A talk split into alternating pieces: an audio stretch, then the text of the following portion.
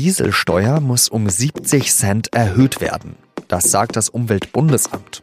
Laut der Behörde muss Deutschland viel mehr tun, um die Klimaziele im Verkehr zu erreichen. Was genau, das bespreche ich mit dem Hauptstadtkorrespondenten Michael Bauchmüller. Sie hören den SZ-Nachrichten-Podcast auf den Punkt mit Jean-Marie Magro. Los geht's nach der Werbung. Skandinavisches Design, innovative Technologie und wahre Handwerkskunst. Dafür steht die neue Heimlautsprecherserie Citation von Harman Kardon. Die smarten und kabellosen Lautsprecher schaffen magische Klangmomente in jedem Raum. Ich bin hier, weil ich bei jeder FFF-Demo mitlaufe, weil ich glaube, wir sind immer noch nicht genug offensichtlich. Ähm, die Politik hat es immer noch nicht kapiert. Sie haben uns ein Klimapaketchen angeboten, was ein absoluter Witz ist. Das war der Schauspieler Hannes Jennecke bei einer Demo von Fridays for Future vom letzten Freitag. Und er ist nicht der Einzige, der das Klimapaket der Bundesregierung Klimapaketchen nennt. Jetzt hat sich auch das Umweltbundesamt zu Wort gemeldet. Das ist eine Behörde, die zum Umweltministerium gehört. Und von dieser Behörde gibt es ein internes Papier, in dem steht, dass Deutschland kräftig nachsteuern muss, wenn es die Klimaziele im Verkehr bis 2030 schaffen will. Alle Privilegien für Dienstwagen und Benzinkraftstoffe müssten wegfallen. Auch die Pendlerpauschale müsste abgeschafft werden. Und, was besonders schmerzhaft für Dieselfahrer wäre, die Steuer müsste um 70 Cent erhöht werden, also auf 1,19 Euro pro Liter Diesel. Auch Benzin müsste teurer werden und ein Tempolimit von 120 Stundenkilometer müsste es auch geben.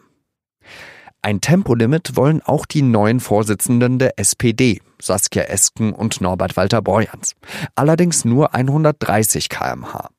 Die beiden haben vor der Mitgliederbefragung gesagt, dass sie das Klimapaket nochmal updaten wollen. Die Maßnahmen, insbesondere bei der CO2-Steuer, sind eben nicht, das wird keine Lenkungswirkung entwickeln, diese 10 Euro. Deswegen schließen wir uns den, äh, den Umweltverbänden an und sagen, 40 Euro wären der richtige Einstieg.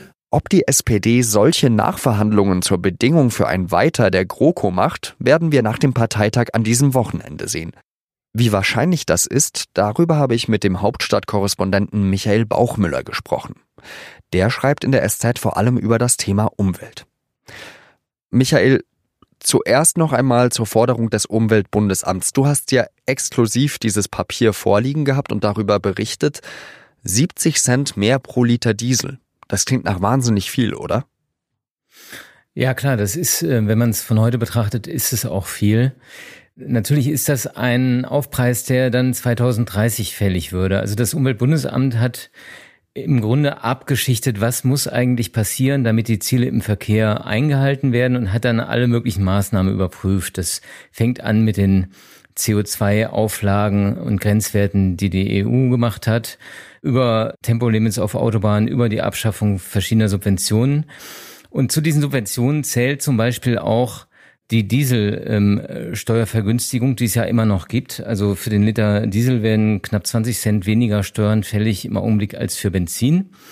Damit wollte man immer auch das äh, Transportgewerbe unterstützen aber eben mit dem Ergebnis, dass auch der Diesel in den vergangenen Jahren extrem äh, an, an Marktanteilen gewonnen hat. Also es fahren immer mehr Menschen Diesel.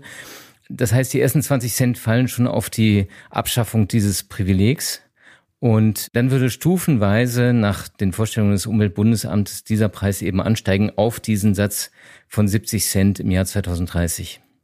Jetzt ist es ja so, dass äh, die Bundesregierung, als sie das Klimapaket verabschiedet hat, ja vor allem den Gedanken gehabt hat, wir müssen da alle Menschen mitnehmen.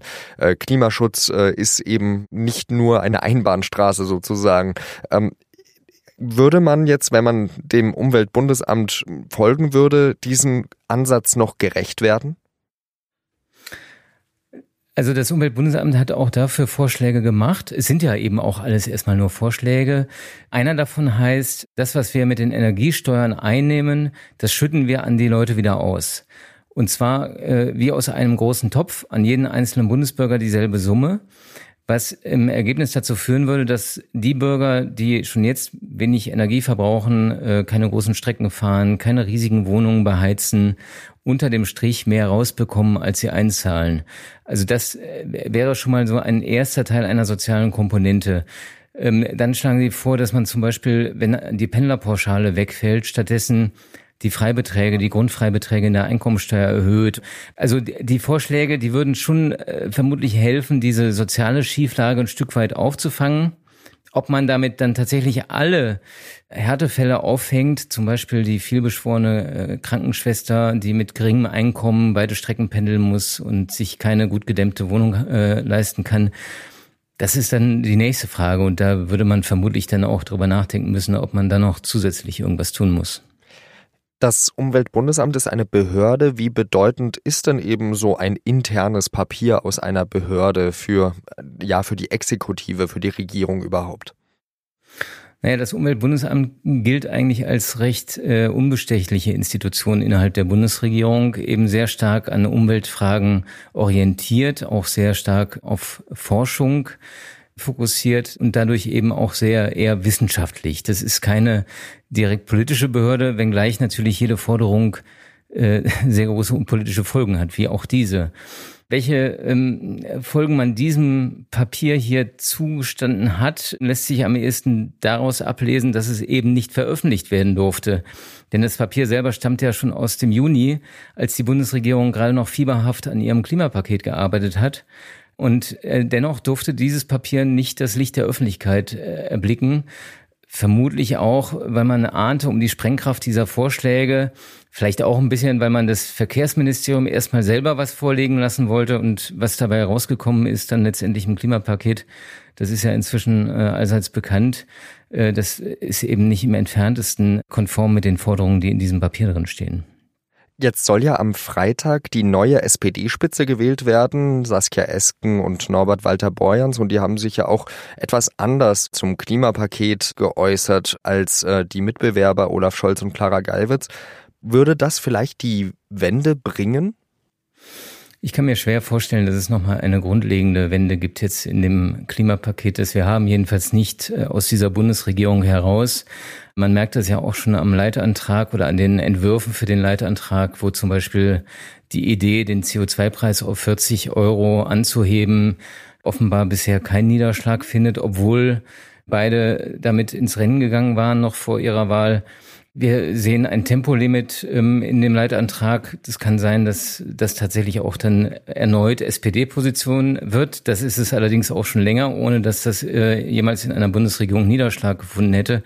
Also ich glaube, dass die Versäumnisse dieses Klimapakets so gravierend sind, dass diese Bundesregierung sie nicht wird reparieren können. Das war Michael Bauchmüller in Berlin. Vielen Dank für diese Einschätzung. Bitte gern. Und jetzt noch weitere Nachrichten. Die neue SPD-Spitze um Saskia Esken und Norbert Walter Borjans hat angekündigt, auf ihren Maximalforderungen zu bestehen. Das sagten die beiden der SZ. Außerdem kündigt sich auf dem Parteitag eine wegweisende Personalentscheidung an. Bei einem der Stellvertreterposten kommt es wohl zu einer Kampfkandidatur zwischen dem Arbeitsminister Hubertus Heil und dem Juso-Vorsitzenden Kevin Kühnert. Die designierten Vorsitzenden favorisieren da klar Kühnert. Das ganze Interview mit Saskia Esken und Norbert Walter Borjans können Sie in der Freitagsausgabe der Süddeutschen Zeitung lesen. In ganz Frankreich protestieren Menschen gegen die geplante Rentenreform von Präsident Macron.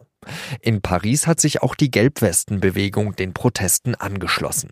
Die Demonstrationen sind Teil eines mindestens zweitägigen Generalstreiks.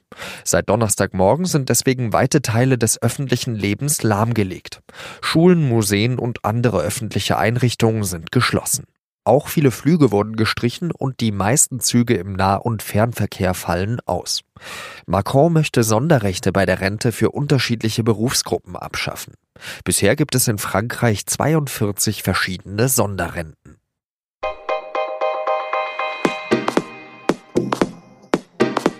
Bis Weihnachten gibt es auf sz.de jeden Tag ein Quiz. Und wenn Sie mitmachen, haben Sie dann auch eine Chance auf tolle Preise, wie zum Beispiel ein Smartphone, ein Kamerakit oder ein magisches Wochenende in Hamburg. Der Hauptgewinn ist übrigens ein E-Bike. An diesem Donnerstag geht es zum Beispiel beim Quiz um Tokarczuk, Handke und den Literaturnobelpreis. Das war auf den Punkt. Redaktionsschluss war wie immer 16 Uhr. Ich danke Ihnen, dass Sie zugehört haben und wir hören uns dann beim nächsten Mal wieder. Adieu.